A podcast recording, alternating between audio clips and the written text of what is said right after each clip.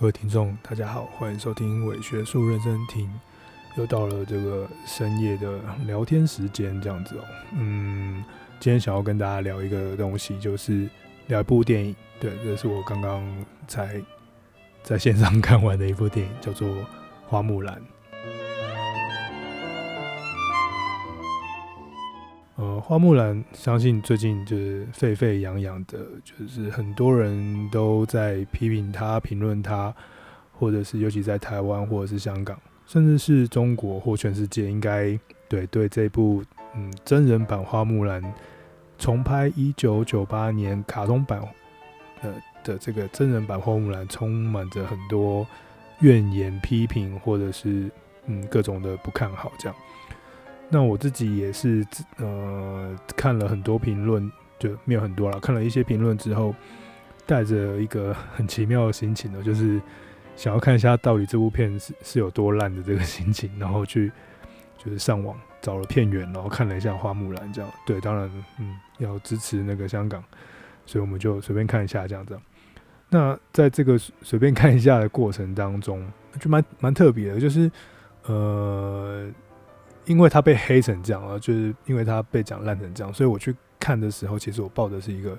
这一定是一个大烂片的那个心情去去观去观赏这个影片。哦，当然了，先说结论，这部片呢就是不好看。嗯，说不好看吗？好像也没有不好看。你说那个很好看吗？就也就还好这样。所以它就是一个嗯一般普通的冒险动作，有一点点史诗的。卡通改编的花木兰电影，这样，那你可以看得出来说，其实这个呃导演他其实是有一个企图在的。这导演是女性，然后呃 n i k i 吗？对对对，他他有他其实拍过一些，就是前面都是拍一些嗯，虽然不算是女性主义的作品啊，但他通通常都是以女生女性为主角，在讨论女性的。勇气啊，他如何做自己啊？这些这些故事的这些呃电影，所以当他拍这个花木兰的时候，他当然也是希望就是用这样这样的一个女英雄的角色、女战士的角色来表达这件事情。那这个女战士啊、当然，那他在拍这个花木兰的时候，其实他希望，当然，一九九八年到现在已经过了二十年，他当然是希望可以有一点不一样的转变或气氛。所以导演，你也可以明显的感受出来，就是他跟卡通版的人物设定啊，跟卡通版的整个背景的呃历史设定啊，还有那个历史的细节啊，还有整个色调跟呃以前卡通那种活泼给小朋友看的那种色调，已经转向一个比较，其其实对我来讲，我觉得还蛮写实的。虽然有大家可能觉得它还是一个呃虚构的女英雄故事。然后，并且里面还有很多飘来飞来飞去的一些什么妖魔鬼怪啊，什么巫女啊，什么之类的。但某个程度上，它其实在影像的处理上算是还蛮写实的一个电影。它并没有用过多或太多的奇幻的方式去去做呈现。所以，就我来看，我觉得它写实下去去呈现了花木兰的这个虚构故事。当然，有很多地方我们等下再讲。呃，整体来讲，我觉得呃场景非常的华丽、华美，这样。然后到了纽西兰取景啊，然后呃土楼啊等等，你可以看到这种很很很，哦不好意思，就是现在是深夜时间，所以偶尔会有这种大车走过。什么呃画面很漂亮，这样。那在那个叙事情节上啊，或者是这个镜头的运作、剪接，还有演绎表达上，我觉得。嗯，都稍微有一点点、不尽人意。我觉得有可能是因为时间上的限制，或者是他呃桥叙事上的桥段，呃想要跳的这个过程太多了，他，很想把这些故事全部都讲进去，所以反而造成就是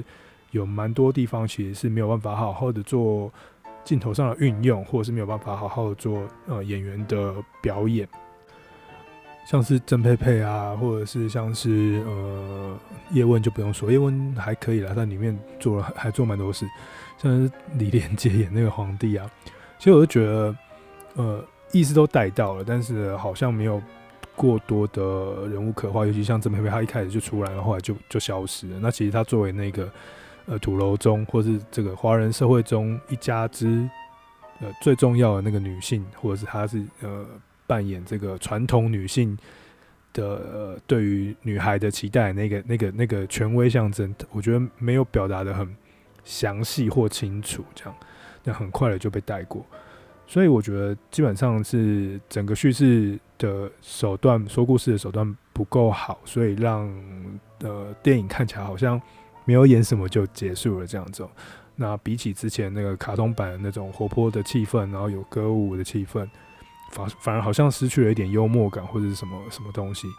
但是在这部片中，呃，我看到的是呃比较朴实的呈现了花木兰的事情啊，虽然也不是真的是一个史诗的。的电影，但它就是比较朴实的呈现。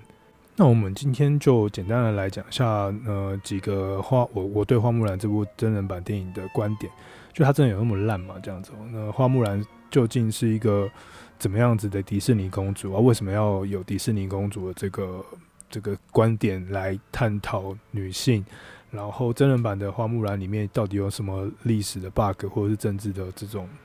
因素？然后呢，还有就是。很多人批评的就是这个里面居然是用孝道来当做一个核心价值，觉得对于台湾人来讲觉得很傻眼。这个孝道不是很很那个传统的东西吗？为什么会变成一个新女性的价值？这样，我们今天就来讨论一下这件事情。呃，一开始我们就先来看看，就是呃，什么是迪士尼公主好了。呃，如果常常听那个伪学术认真听，或者是知道长节的人，或者有有来上过我的社会学的课的的同学们，这样子，你们可能会知道，就是我最讨厌的一个期末报告的题目，就是迪士尼公主与女性主义，或者是迪士尼公主的变迁中所展现展现出来的女性主义价值。就没想到我今天自己也要聊这件事情，这样。呃，这个题目我其实在。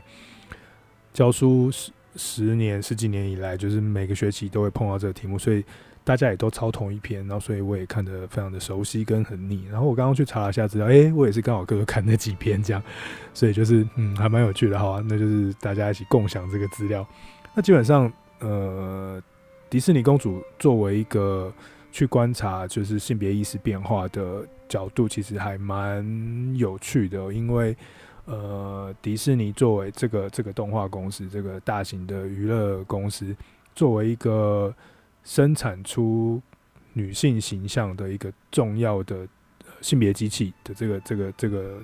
这个公司，其实它从很久以前开始，在设定各种不同代的白雪公主啊，呃，那个风中奇缘啊，然后到这个美女野兽啊，一直到近近年的 Elsa 啊什么之类的，它其实都。呃，要么就是符应的这个社会的呃对性别的期待或者是趋势，要么就是他去创造了某种趋势。呃，对于一些小朋友或小女孩来说，其实这些公主在他们的生活生命中扮演着非常重要的角色。就像是我的干女儿，我干女儿现在四岁五岁，就她的人生中，目前我在看到她的人生中就是一个 Elsa 这样，她以为她觉得她自己是 Elsa。就是她那个万圣节的时候卖给她一一个蓝色的那个那个公主装之后，就每天都穿着那个公主装去上课，这样他觉得他自己就是 Elsa。你只要平常他很吵，你只要拿那个那个 Let Go 的那个歌给他听，他马上就可以投入剧情，然后就顺跟着他一起唱跳这样子，然后就完全不会理你，也不会吵你。所以就你就可以看到，就是这些公主所表现出来的态度，或者是他们对性别的呈现，其实对于。呃，小朋友的成长其实有一个很强烈的这个超演性哦。有一个性别研究者叫做 Judy Butler，就是朱蒂巴特勒，他他提出一个很知名的概念，概念就是 gender，就是性别这件事情其实是有一个表演性的、超演性的。呃，也就是说，其实性别不是一个呃自然而然天生跑出来的东西，它是一个透过模仿、透过表演、透过实施实行而。渐渐习得，或者是渐渐做出来的那个模样。所以，当我们小朋友们在看公主的时候，其实我们也试着会在自己的生活中去买一些周边商品，去看电影，去看卡通，去听音乐，去学唱歌，去期待自己变成那个公主，去做出那个公主的模样。所以，这个公主的性别的呈现角色，其实是一个被展演出来的东西。那对于小朋友的教育来讲，那他们的确就是透过这些公主去了解女生、小女生、公主是如何被表达出来，要如何被显现出来，说我是一个公主。那这个是一个很重要的性别参照，就在我们从小到大的呃生活当中。那尤其是对于小女生，那当然有些小男生想要做公主也可以啊，但他通常小小男生做的公主的。呃，扮演公主的这个游戏，他会扮演的是动作，就是有一点像是性别上面的戏仿，他扮演那个动作，他不会去扮演她的气质。可是对于小女生来讲，她可能就是期待的是公主的这个气质。那其实，呃，学者研究啊，就是每随着每一代的公主的变化，这样子，就是你都可以看得出来，公主的角色的形象不一样嘛。从一开始比较。柔弱的公主，或者是比较等等等待白马王子来拯救你的公主，到后来你握有权力，你有力量，像是那《风中情缘》的印第安的公主，或者是到近代，呃，就到 Elsa 这边，就是她是一个呃不期待你结婚的公主，她根本就没有谈恋爱，那个王子根本就是一个坏反派角色，她是一个充满力量，甚至那个力量是一个负面力量的一个女性的公主，你你要学会控制你的力量，让你的力量。施展到最佳状态，跟你的力量相处。所以从值来看，公主的角色变化是有一些转变的，呃，也符合女我们对女性的想象或看法。那从呃量上面的变化来看哦，其实你可以看得到，就是呃，就是公主的台词其实是随着年代，就是有研究指出了，公主的台词随着年代而增多。对啊，最近的 Elsa 这个《风冰雪奇缘》反而是，嗯，女生的台词好像变少，但在之前的过程当中，女性女性台词、公主的台词其实是越来越多的。那从这边也可以看得出来，迪士尼其实某个程度上，他们也希望可以在性别的这个女性角色的塑造上，塑造出一个呃呃好的嗯新颖的公主形象，然后带给小朋友或观众，因为他们知道这个东西很比较严重嘛，所以他们当然也会。行，呃，就是尽量去设计出一个比较不错的嗯女性的想象，所以就会想到说，那究竟花木兰就是这个真人版的花木兰跟以前花木兰有什么差别，有什么不一样？它究竟帮现代的小朋友、小女孩或者是人们带来怎样子的新的女性的角色想象？那在这个之前，先简单的讲一下，就是其花木兰中其他的东西啊，就是比如说。其实我不太在意，就是我比较在意刚刚那个性别部分啊，就是我不太在意花木兰里面那些文化转译上面的错误，比如说他为了想要表达中国人的样子，所以呢他就用了土楼，土楼也不一定代表中国这样子，所以他就用了这个比较酷炫的环形的环状的建筑，因为那个可能看起来比较比较奇观吧。然后或者是他用了一些呃，比如说凤凰当做取代木须木须龙，哦，这可能也有女性的意涵了，因为这个凤凰是女生嘛，龙是男生。然后对于哦，最为人诟病就是那个气这件事，气这个我也是觉得蛮生气的，因为其实你看不太出来那个那个气它的作用是什么，因为嗯，一般来讲，我们对于气的想象可能是李安的想象，或者是你对金庸的想象，或者是你对。黄易的想象这样子，黄易的作品中那个气是一种状态，它是一个跟着你的人精神人格加上你的身体的经脉经络去呃协调出的一种一种一种一种能力这样子，所以它是有一个气的想象。可是，在呃花木兰的这部真人版中，其实大家嗯可以看得出来，导演试图要掌握这些中国元素啊，或者是这种华人的元素，但是。呃，可能在文化的诠释或理解上面会有一点点差异，但是其他的像是在妆容上，有人说什么媒婆很丑，或是他们画的那个妆很丑，或是服饰很丑。就我去去看了一下，就是花木兰她所身处的魏晋南北朝的那个时代的妆容跟那个特呃服饰的特征，其实大致上也就是那样子啦。所以我觉得这个地方其实可以看得出来，迪士尼它。这个导演他有企图想要在新版的《花木兰》中展现一种比较细致的历史设定。另外一个呢，就是蛮多人在批评的，就是呃，这个真人版的《花木兰》，他居然把中国人的所谓的孝或者是忠孝这件事情来当做新时代女性的一个美德，这这这是应该的吗？讲它是一个性别的趋势吗？呃，这个孝顺或者是这个忠诚是听起来是一个很陈旧的东西哦，怎么可能会变成是那个花木兰想要带给这个公主想要带给我们的一个这个战士想要带给我们的一个新的女性想象？关于这关于这点，其实我自己有我自己的看法。第一个就是我我觉得呃，这个导演他嗯，在花木兰的这个电影的处理上。其实他还蛮想要去表达，就是这个中国社会里面的这种性别的刻板印象，以及这个呃属于华人的伦理道德所形成出来的一个枷锁，或者是阶层的女性处于的这个阶层里面的这个实际的情况。呃，虽然他没有表达的非常的真的很实际啊，因为他还是毕竟是一个虚构的，或者里面里面也加了一些。幻幻想的东西，可是，嗯，我觉得某某个程度上，他其实是想要，嗯，用比较平实的手段去表达这样子的一个，呃，中国社传古代社会的情景。我们不可讳言的就是，他的确就是在拍一个魏晋南北朝时代的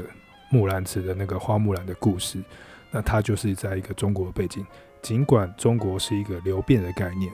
但是呢。它还是在那边嘛，它里面有很多经典的传承。那其中一个很重要、很重要的经典传承就是孝这件事情。那孝其实对于中国人来讲，或华人来讲，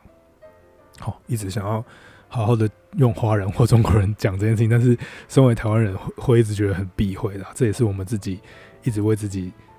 强加上强加上的一种意识形态的解读，或者自我的认同。呃。就是自己会很小心这件事情，呃，在中国人的呃华或华人的的社会中，其实孝这件事情或孝道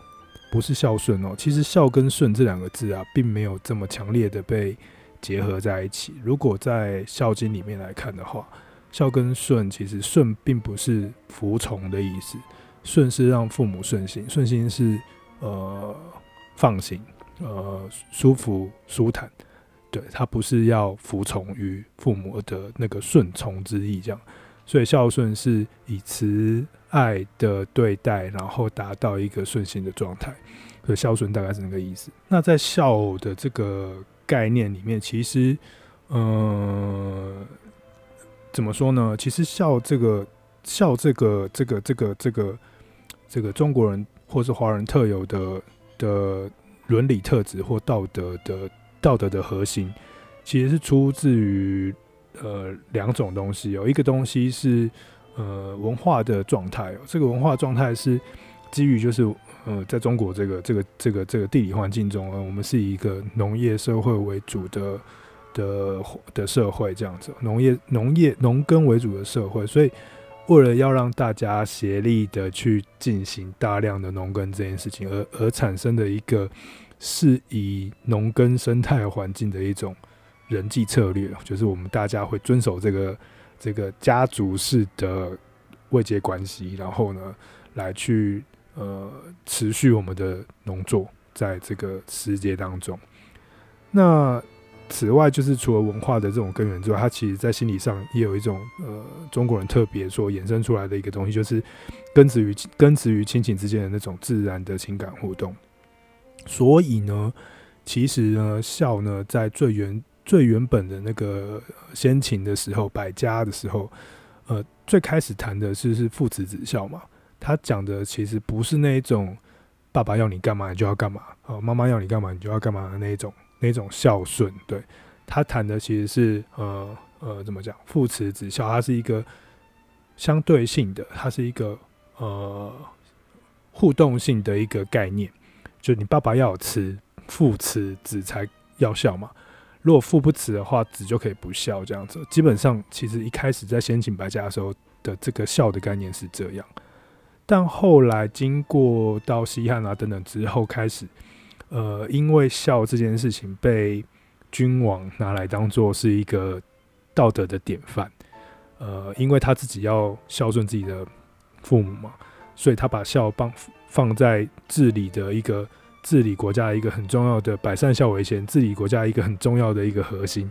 然后再把它连接到自己君王统治的一个呃这个统治的合理性上，就是忠诚上，所以就会出现了忠诚忠孝两全的这个概念，就是要又有忠又有孝，忠孝忠孝，所以忠就是大孝，就是对国家之忠，就等于是呃对对对国家的孝。对，你在家庭中的孝是对你的父母，对君王的孝就是这个忠诚。所以其实呃就是在后来的这个呃孝的这个概念演变上，它就出现了就是把忠跟孝合并在一起的一种比较。霸道式的、比较权威式的这种孝的概念，然后也因为这个孝在各个朝代中，尤其像《孝经》，在很多朝代里面呢，它其实被当做是一个考要考科举的时候要考的东西，要考试的时候要考的东西，所以呢，它它它就变成是一个好像很八股或刻板，而且并且被要求的一个伦理道德的一个纲领。所以我们所以我们可以看得到，就是呃，孝这件事情在。华人社会的脉，中国传统历史里面的脉络中，它其实是具有一个呃历史社会性的这样，它其实是随着这个时代变迁、社会的变化而变化。那它当然有一个从原本开始的那一个呃比较相对主义的伦理道德观，然后到后来被发展成一个比较绝对主义的，就是好像华人一定要这么做那种比较绝对主义的伦理道德观，它也是一个演变到现在的状态，所以。当我们去看到孝变成是这个电影中的核心的时候，我们就会觉得有一种美颂的感觉，对不对？就觉得啊，为什么要变孝？为什么要孝？明明就很传统，孝明明就是要服从，孝就是父权这样子，所以我们就会觉得有一个抗拒的感觉，因为在孝的情况下，我无法做自己这样。可是我觉得说实在而言，好，先不说这部电影好了，呃，从。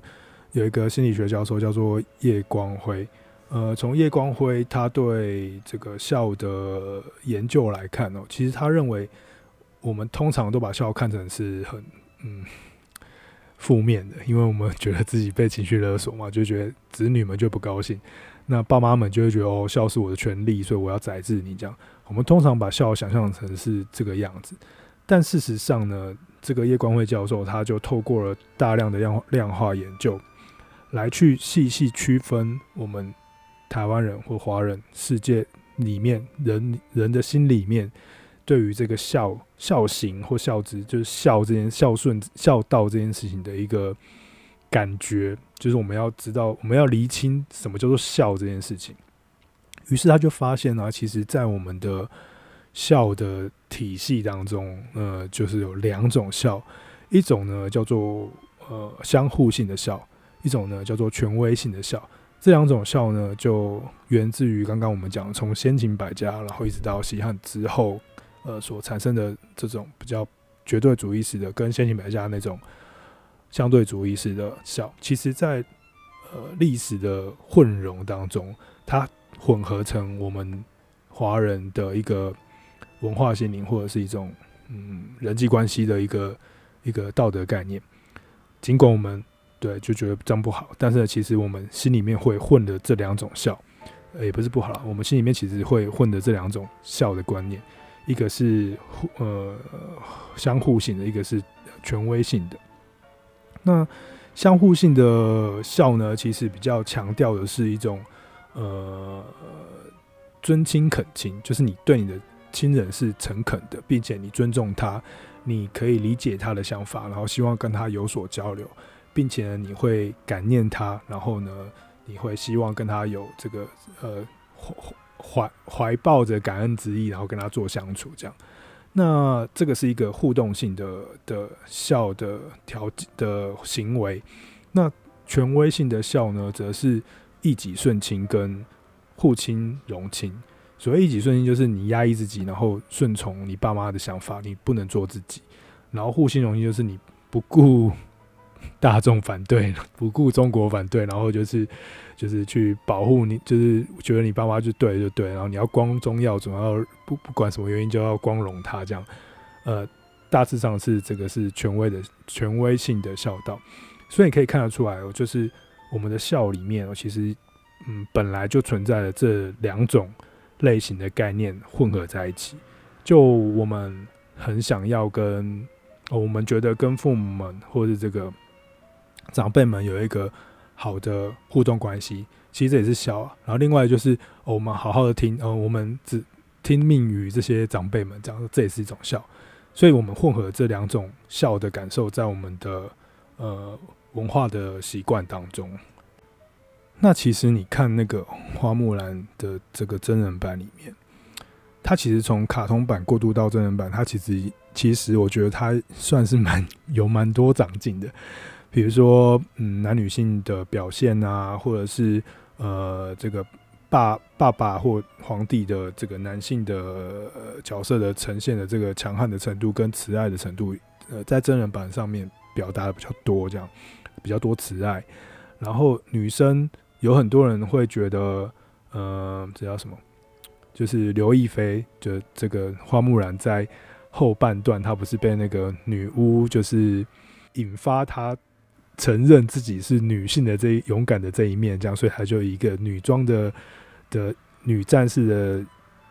姿姿，然后的那个姿态，然后来去上战场，然后成功这个战胜柔然。有些批评者会觉得说啊哈哈哈，你那个随便弄一个女生来，然后换个衣服，你就战你就打赢了。当然了，就是表面的看法，或者是你要讽刺他也可以。可是因为你讨厌刘亦菲，你觉得他支持港警这样。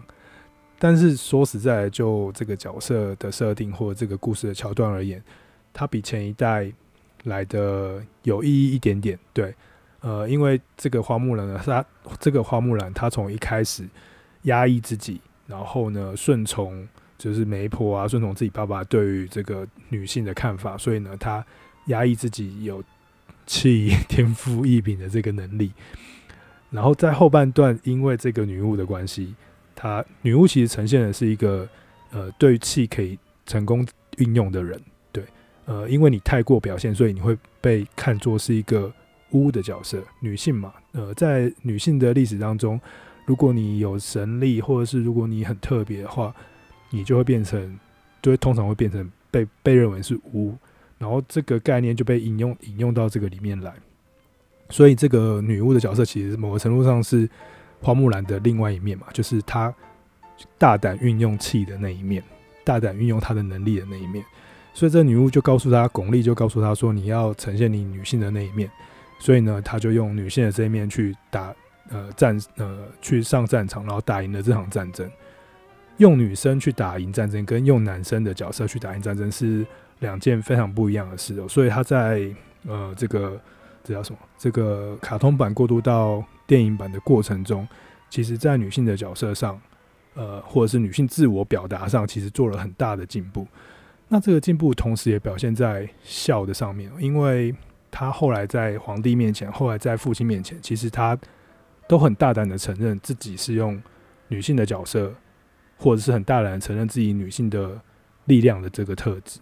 无论是面对父亲的时候，或者是面对皇上的时候，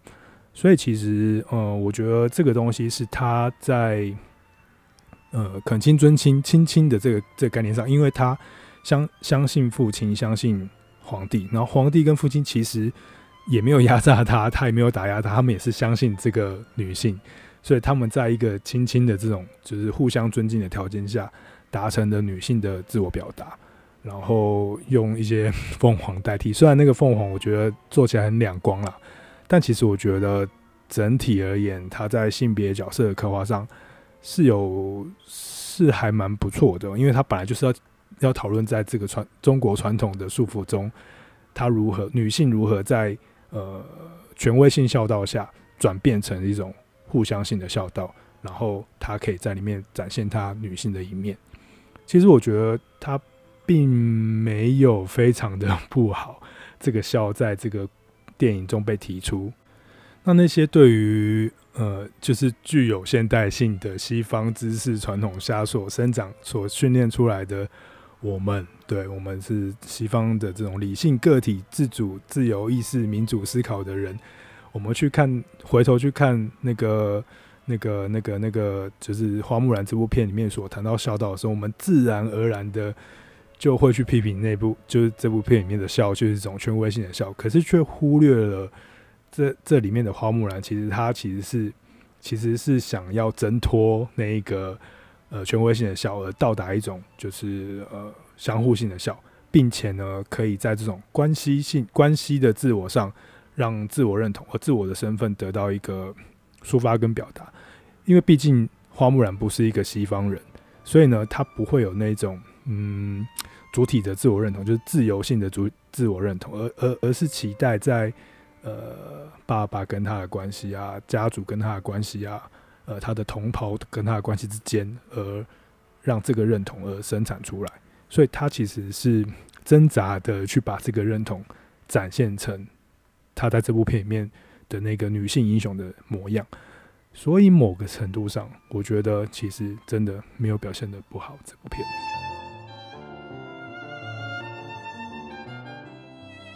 那其实说起来也蛮有趣的啦，就是当我们